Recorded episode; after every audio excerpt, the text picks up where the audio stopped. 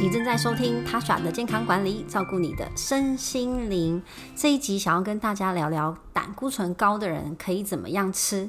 那我在这一集呢，也想要特别介绍地中海饮食，因为它的确对于心血管跟高胆固醇的人是非常有帮助的。截至目前为止呢，我在节目当中有介绍过间歇性断食、地中海饮食、无麸饮食跟 DGI 饮食等等。那我没有特别去介绍的，像是生酮饮食、低碳饮食、原始人饮食、德舒饮食等等。现在还有非常多的一些什么利用餐盘啊，或是一些间歇性不同的去变化这些饮食方式。不过仔细一看，这些饮食方式的内容，它的共通点是不建议食用精致的食物跟含糖的食物，只是当中的严格程度不一。各自的差异点呢，会在碳水、蛋白质跟脂肪的比例选择的原则有一些不同，以及呢，他们都鼓励吃全谷类食物。针对胆固醇过高的人，当然，其实这些饮食乍听之下其实都会有帮助啦，除了生酮饮食之外。不过，我想要首先推荐地中海饮食，主要就是因为呢，大量的研究发现啊，地中海饮食它已经连续超过六年。被专家众多专家们选为健康饮食法的第一名。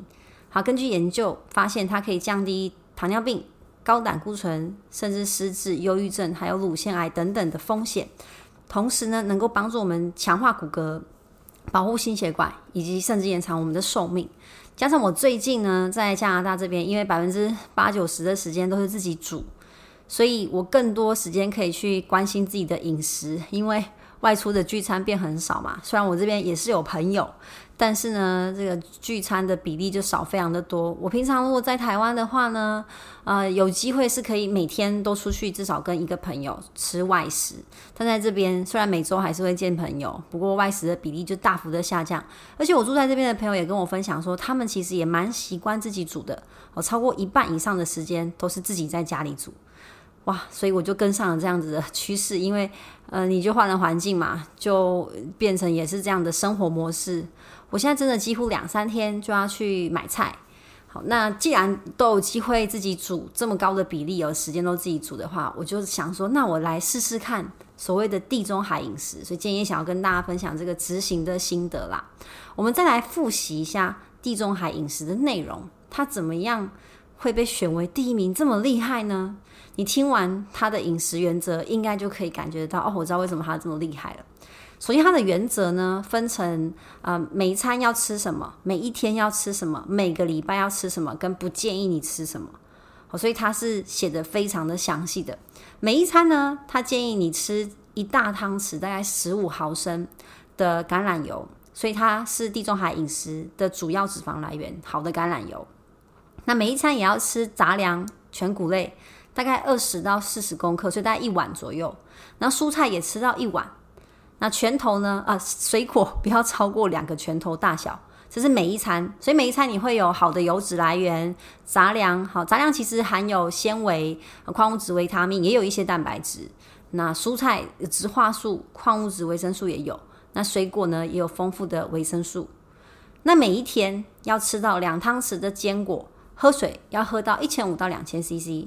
乳制品呢，吃到一份，或是四百八十 CC 的奶类。那调味料可以选用香草、大蒜，它是非常鼓励用天然的调味料，盐巴当然也算。哦，所以呃，一些迷迭香啊，是他们非常推崇的，就是一些香草的调味料。不过台湾没有这么习惯用这些调味料的话，其实葱、姜、蒜、洋葱也是非常好的天然调味料的来源。接着呢，是每一个礼拜要吃两份的白肉。一份就是一个一一半的手掌大小，所以你手掌心的一个鸡腿肉或是鸡胸肉就大概是两份了。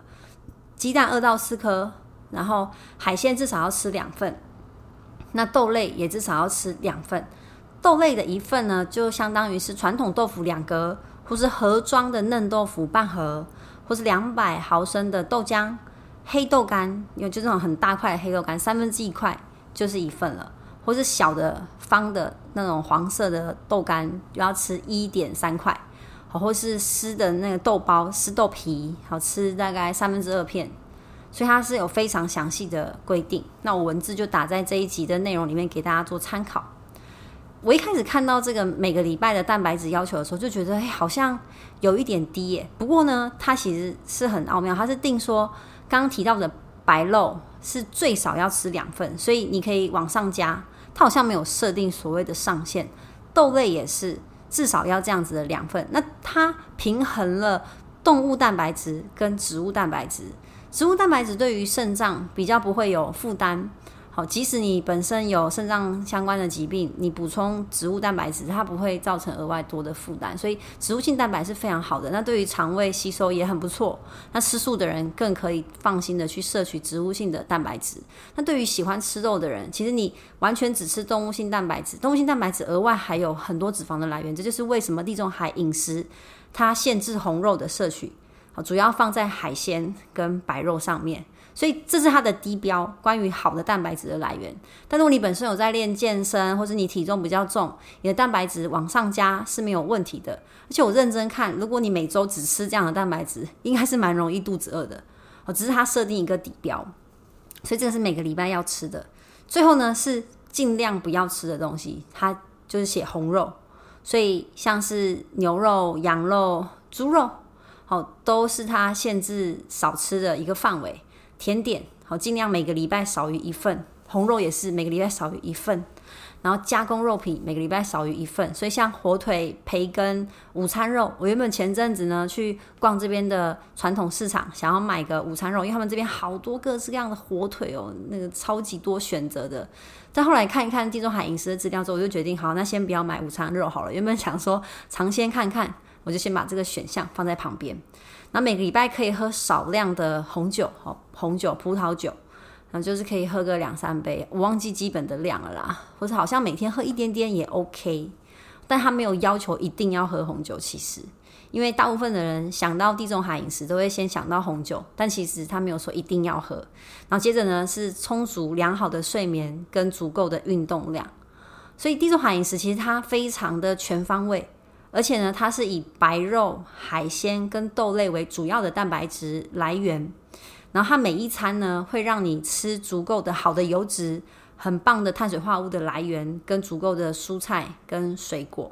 那坚果也是一个油脂的来源，所以基本上你有吃到的话，吃够的话，应该不至于肚子非常的饿。但如果你本身运动量就很大，或者本来就很容易肚子饿的话，这样吃一开始真的会蛮辛苦的。因为我觉得，我觉得属于后者。我本来就真的蛮会吃的，就我的食量跟一般的男生很相近，所以我跟男生朋友出去吃饭，就他们一开始都觉得哈，你说你很会吃，应该还好吧？因为我看起来就是瘦瘦高高的嘛。但真的开始吃的时候，他们都会吓到。像平常如果出去开会，中午如果有便当，我真的不是开玩笑，我真的可以一次吃两个便当，就是一般的便当我可以吃两个。吃完之后我就觉得刚刚好，而且呃，因为我不喜欢浪费食物，所以里面的白米饭我都会吃完，然后。晚上再去运动，大概会这样，所以我的食量真的是蛮大的，可能跟我运动量大也有关系。因为我一路就是呃从学生时代开始运动嘛，一直都维持运动习惯，除了出社会中间有断掉之外，然后现在也都是几乎希望可以天天运动，然后每天都让自己至少运动十二十分钟。像今天比较有空，我可能就会运动到一个小时。所以，我食量这么大的情况之下，我如果只照它的基本量吃，我真的会肚子饿。像我刚才吃完一餐，我现在已经觉得刚过一小时就觉得嗯有一点饿，因为地中海饮食它少了非常多的精致化的食物。那我最最近呢也希望这些碳水化合物的来源是以杂粮为主，所以我拿掉了麸质，所以它不会有吸水膨胀，然后让你有饱足感的这样的状况。所以，如果你原本跟我一样食量大的话，你一开始吃真的会觉得比较容易觉得空虚，但是一段时间，大概一两周之后，就会慢慢的适应了。那我昨天去市场采买菜，我就在想说，我要多选一些不同颜色的蔬菜，因为地中海饮食也很鼓励你要选不同颜色，不同颜色的蔬菜代表不同的植化素。以前呢，平常我在台湾买菜，买比较熟悉的、自己会烹煮的，大部分都是叶菜类。华人很喜欢煮叶菜类，这边的市场很有趣，它有所谓的华人市场，好，就是可能比较是呃中国台湾会去买的，那有韩国超市跟日本超市，很特别不一样，因为这边文化非常的多。如果你去华人超市，你就会发现它的蔬菜区很多叶菜类可以选，好像是空心菜，呃，我昨天好看到菠菜，然后呃 A 菜，呃党欧这些，就是绿色，这很那绿色都很像的这样的叶菜类。那呃西方的超市里面呢，会有非非常多的不同颜色的哦，像是蓝莓。哦，彩椒，彩椒有有绿色的彩，绿色的青椒，红色的，黄色的，然后大番茄，番茄，他们番茄也有分很多不同颜色的。我平常在台湾，我要买到不同颜色的大番茄，要去特别的农场才有，他们这一般一般的超市就有了。然后番茄还分很多不同的品种，就形状也不太一样，我看不太懂，但是它就是不同的番茄，跟我们平常在台湾只买得到的那个牛番茄有点不太一样。然后他们的高丽菜也有非常多的颜色。那大家也知道，西方人非常喜欢吃生菜，所以他们有一区整区都是生菜，都帮你洗好的不同颜色生菜，不同颜色的生菜，然后帮你 mix 在一起，你就可以直接买一盒一盒就新鲜的。我昨天也是就买了一盒呃芝麻叶，整盒都是芝麻叶，因为我其实不太爱吃生菜沙拉，尤其是单纯美生菜的沙拉。美生菜的水分含量是高的，但它的营养素平均比较低，所以我平常去餐厅吃饭，我是绝对不点生菜沙拉的，因为我食量也很大嘛，然后我也知道它的营养成分比较低。可是这边的生菜绝对不是只有美生菜，它有超多很营养的生菜给你选。所以如果你喜欢吃生菜，你来国外真的会觉得蛮开心的。我就尝鲜买了一盒我平常比较爱的芝麻叶，但平常你在台湾点生菜沙拉，那个芝麻叶只会有上面放个几片，因为那个成本比较高。所以我们在采买蔬菜的时候，最好就是选不同颜色的，红萝卜也是。好，茄子，我昨天也例外买了茄子。我人生好像是第一次买茄子，因为我非常不会煮茄子，茄子煮不好吃，超难吃诶。所以我昨天要煮之前还很认真查食谱，然后很怕煮失败，因为我买的茄子是那种很大的，不是像台湾看到细细瘦瘦像小黄瓜这么长，就是一点点肉的茄子。我买这边是超大个诶，它大概跟哇，我要怎么比喻呢？大概比。我的四个拳头加起来差不多这样，四个拳头，女生的四个拳头加起来这么大的呃茄子，就我两个手这样子把它圈起来，可能还圈不起来，不知道那是什么品种。我其实对蔬菜的品种不太有研究，来这边逛超市觉得很新鲜，就觉得很好玩啦。不过这个新鲜感可能在一年之后也会过去。总之我买了一个茄子，因为它是紫色的，就不同颜色的，所以鼓励大家好可以去选用选择不一样的颜色的蔬菜。像我以前在台湾啊，我觉得高丽菜就很方便，然后在当季的时候又很便宜。我可能觉得有吃青菜就好，我就买很多高丽菜，然后放在冰箱慢慢煮这样。然后或是白色的苦瓜，但其实比较偏浅色的高丽菜跟浅色的苦瓜，其实它你就可以把它分类成同一种颜色。或是我也很喜欢吃青花菜，那就一直都吃青花菜。虽然青花菜当然也是很营养，但如果你只吃一种蔬菜，就有点可惜。所以，我今天的一餐里面呢，就搭配至少三四种颜色的蔬菜，将会让你摄取到不同的植化素。那水果也是哦，选择不同颜色的水果，就可以得到不同类型的营养素。虽然你吃起来觉得对它都是分类同一种什么水果，它都是水果，它都是蔬菜，但里面细节的营养还是会有点不一样。越多颜色越好哦。那全谷类也是哦，我就选择糙米加黄米，然后还有燕麦粒。其实，在台湾我没有特别买过燕麦粒。燕麦粒要煮很久，要泡很久。我一开始来的这边的时候呢，就看到燕麦粒就很兴奋，因为我之前在 p o d c a s 里面就有分享说，这个是非常好的全谷类的食物。但是在台湾啊，我通常都很懒得去买，因为很多食材的来源都是来自于我妈跟我的婆婆，两个妈妈很厉害，她们两个就可以塞满我们的冰箱，所以我很少自己买食材，顶多就自己买一些菜。好，因为如果没有说每个礼拜真的都见到妈妈的话。那你的叶菜类不可能放太久，煮一煮煮完了，你比较有机会自己买叶菜类。但是其他的什么肉啊、水果啊、蛋啊，都会被两个妈妈塞满这样。然后米类也是，两个妈都会拿。我曾经在台湾呢，就是一包。五谷杂粮米啊，煮了一年都还没吃完，为什么？不是我没在吃饭，是因为很多时间都外食嘛，所以很少自己煮。但来这边没有完全自己煮，所以我这来了一一个月内就去了三次买那个米，因为一开始不太确定哦，人生很少买米哦，很新鲜。买了之后要练习怎么煮，又怕他们这边的糙米的品种会不会跟我们不一样？的确，糙米有分，呃，一般就我们那种比较短的跟比较长的长米，居然也有糙米，我来这边之后才知道。那先选自己啊，呃，比较吃习惯的，比较容易煮的。好，所以糙米很 OK，但是燕麦粒我真的是第一次煮。后来查了之后才发现，它最好是可以泡呃十二小时以上，所以一定泡隔夜放冰箱，然后再拿出来煮，单煮它。因为我后来把它原本把它放跟糙米煮在一起，就是糙米都烂掉了，它还很硬，所以我就单煮藜麦啊，单煮单煮燕麦粒，非常好吃诶，煮成呃煮成粥或是煮成干饭都。口感非常的好。但是要注意的是，燕麦粒本身的热量其实也比糙米还要高，它就是很精实、很扎实的营养。好，所以就搭配一部分就好。我主要还是以糙米为主，然后这边也有藜麦，我觉得藜麦很棒，在台湾买很贵，这边还 OK，跟糙米比就比糙米贵一点点，所以我会加一点藜麦在上面。然后呢，呃，还有黄豆、黑米也可以。这边的五谷杂粮非常的丰富。接着是豆类，豆类不只是黄豆哦，但黄豆的变化很多，有豆腐、豆干、豆浆。我最近还想要自己尝试煮豆浆，反正对面就可以买到黄豆了，应该是很方便。然后豌豆也是一个选择，毛豆，还有在台湾比较少见的鹰嘴豆，嗯，加拿大也买得到。但如果你那边也买得到，也可以试试看，就是鹰嘴豆。不过鹰嘴豆属于全谷类哦，它是淀粉，不是所谓的豆类。那鱼类的选择就很多啦，秋刀鱼、青鱼，我最喜欢青鱼，因为它非常方便煮，怎么煮都很好吃。鲑鱼也可以，哦，虱目鱼或是台湾的吴郭鱼，这些都是非常好的鱼类。那油脂呢？如果你不是很喜欢橄榄油，你可以买苦茶油。我觉得苦茶油跟橄榄油这两个分别是两个派系，有些人很喜欢苦茶油，有人不喜欢它的味道。那因为我在这边很难买到苦茶油，所以我就以橄榄油为主。那油脂的来源还有坚果，地中海饮食要吃坚果，坚果只要是无调味的都好，好都好，但是你要注意分量，一天呢就是不要吃超过一大把。我真的很容易吃超标诶，因为它热量超高，然后又很顺口。你如果没有注意它的量，你没有先抓出来吃的话，你很容易就超标了。所以一定要一定要注意。那我来这边外食之后啊，不是外食，自己煮之后，离开外食之后，我对于新香料跟调味呢非常有心得。因为我以前自己煮的时候真的很 free，外食的时候都很油又很咸，所以我平常以前在台湾自己煮煮菜的时候，我就几乎可以不调味。什么清烫啊、水煮啊，我都很 OK，因为平常吃太咸了。但来这边之后，我总不能就这样清烫，就这样过人生吧？不行，所以我一定要开始调味。那地中海饮食也很强调用天然新香料调味，所以我就买了一般我们华人会买的蒜头、洋葱、葱，哦，这已经是我厨房的必备三大调味料。它其实炒了之后很香。那姜我也有特别买，以前在台湾姜都放到坏掉，现在现在不会了，现在用的比例都很高。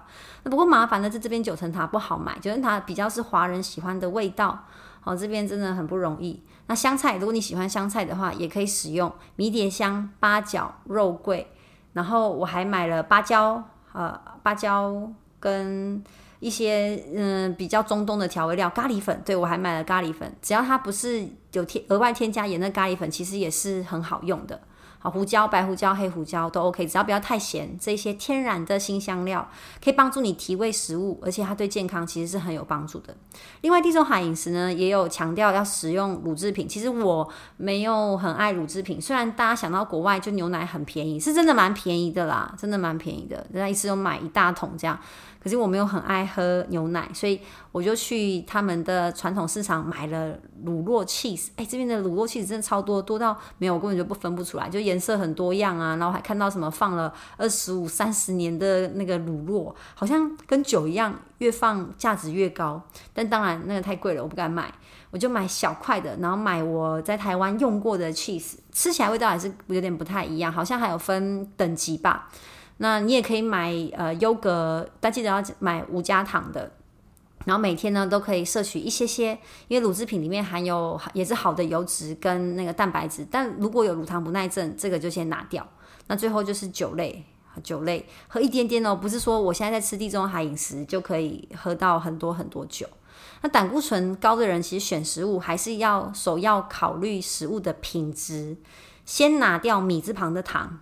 好，接着是白色的碳水，所以我刚刚以上分享的食物呢都没有精致淀粉，因为这个是肯定要拿掉的。第三要减少的就是调味料的热量来源，有些人都不知道，吃起来格格的勾芡，其实热量超高，或者你觉得这个食物你吃不出来是甜的，但其实它在烹饪的过程是有加糖的，因为像酱油本身就含有糖。它如果调味料加的越多，其实热量越高，你不知不觉你觉得你吃的没什么，但是你的血糖一直降不下来，然后胆固醇一直降不下来，其实跟调味也会有很大的关系。尽量就以天然的新香料调味为主，然后浓汤也不可以吃，因为浓汤也是加了很多的奶油。